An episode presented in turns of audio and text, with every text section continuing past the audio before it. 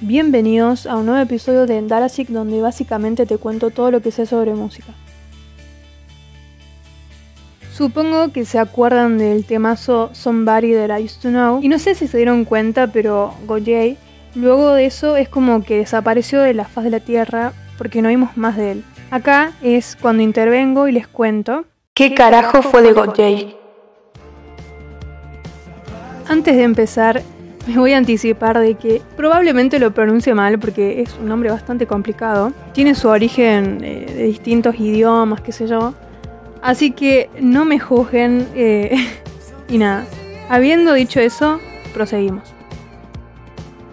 Para empezar, les voy a hacer un rápido recorrido por quién es, qué hace y etc. Walter Wally de Baker nació el 21 de mayo de 1980 es un músico, cantante y compositor de rock belga-australiano.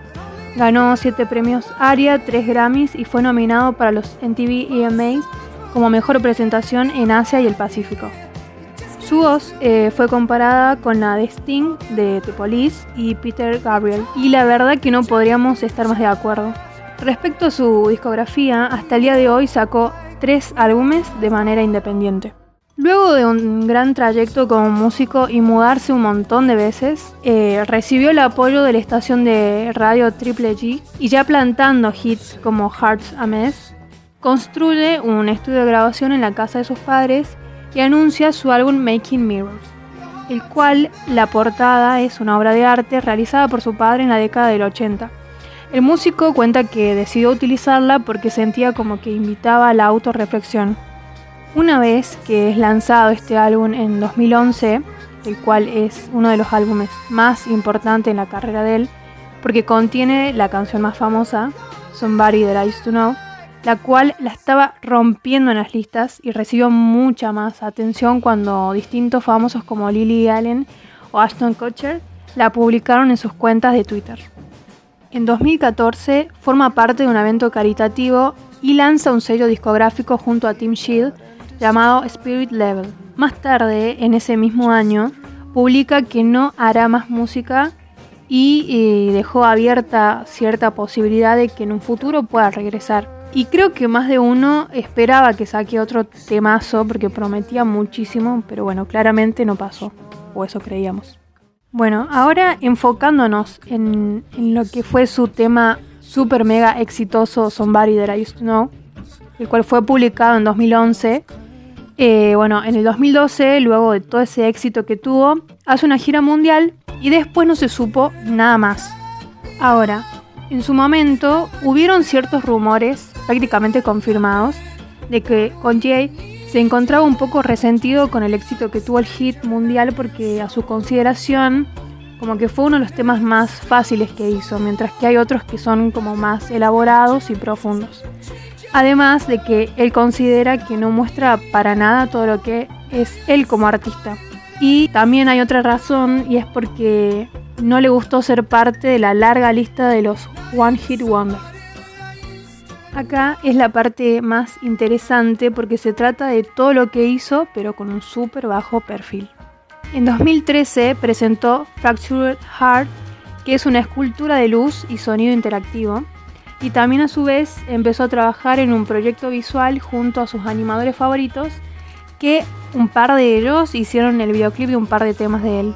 En el año 2015 se hizo amigo del músico y pionero de la música electrónica Young Jacques Purey y durante los años siguientes trabajó en conjunto con él para preservar la obra del músico francés y se compró dos Ondiolines. Seguramente se están preguntando qué es eso. Bueno, es un teclado creado en los años 40 que puede hacer e imitar sonidos de muchísimos instrumentos como el corno francés, el trombón y también puede imitar instrumentos de viento como el fagot, eh, de cuerda como el violín, de percusión como el sonido de los bongos y por si no era poco también es capaz de extender un rango tonal. A partir de que Gautier se compró esos dos teclados, formó The Online Orquesta en tributo al músico francés. Eh, estaban por hacer su primera presentación juntos a fines de noviembre, ya que el músico francés vivía en Suiza, y estaba planeando viajar, pero lamentablemente Purey fallece a los 87 años el 4 de noviembre de ese mes. Gojay en 2017 formó la discográfica llamada Forgotten Futures y lo primero que realizó fue armar una recopilación de temas inéditos y raros de Young Jocks y, sí, podés encontrarlo en Spotify como, no me juzguen mi pronunciación en francés porque lamentablemente no sé, Young Jocks Puree et Son on the Line. y el año siguiente se presentó nuevamente con su sexteto para hacer un tributo al músico. Lo que no sabían hasta ahora es que Gojay tiene una banda de rock llamada The Basics desde 2002, o sea, antes de ser solista. Posiblemente eh, decidió que sea un side project a la hora de ser solista. Su rol en la banda era y es ser baterista y vocalista. Hasta el día de hoy llevan cuatro álbumes lanzados, el último fue publicado el año pasado en 2020, así que tan desaparecido no estaba. También eh, publicó un nuevo álbum como Gojay llamado Live at the Songroom en julio de 2020, el cual fue grabado en 2018 para una serie web de sus compañeros de The Basics. Y escuchen esto. Es un hecho de que Goye está trabajando actualmente en un nuevo álbum de estudio en la ciudad de Nueva York. Así que probablemente tengamos muchísimo material para rato. También hay una cosa que está relacionada con el tema de Somebody That I Used to Know, pero que es un poco polémica. Hay como hay ciertas acusaciones de plagio, pero que terminó todo bien. Pero eso lo vamos a dejar para otro episodio, los dejo con la curiosidad. Así que nada, eso fue todo por el episodio de hoy. Si te gustó, no olvides en compartirlo y de seguirme en la página de Instagram llamada de la misma manera que el podcast. La vas a encontrar como data.sic. Y nada, acá es cuando me despido. Por favor, no te olvides de compartirlo porque me sirve muchísimo. Prometo que voy a subir más seguido esta vez lo digo en serio. Así que nada, ahora saben qué carajo fue de Gojay.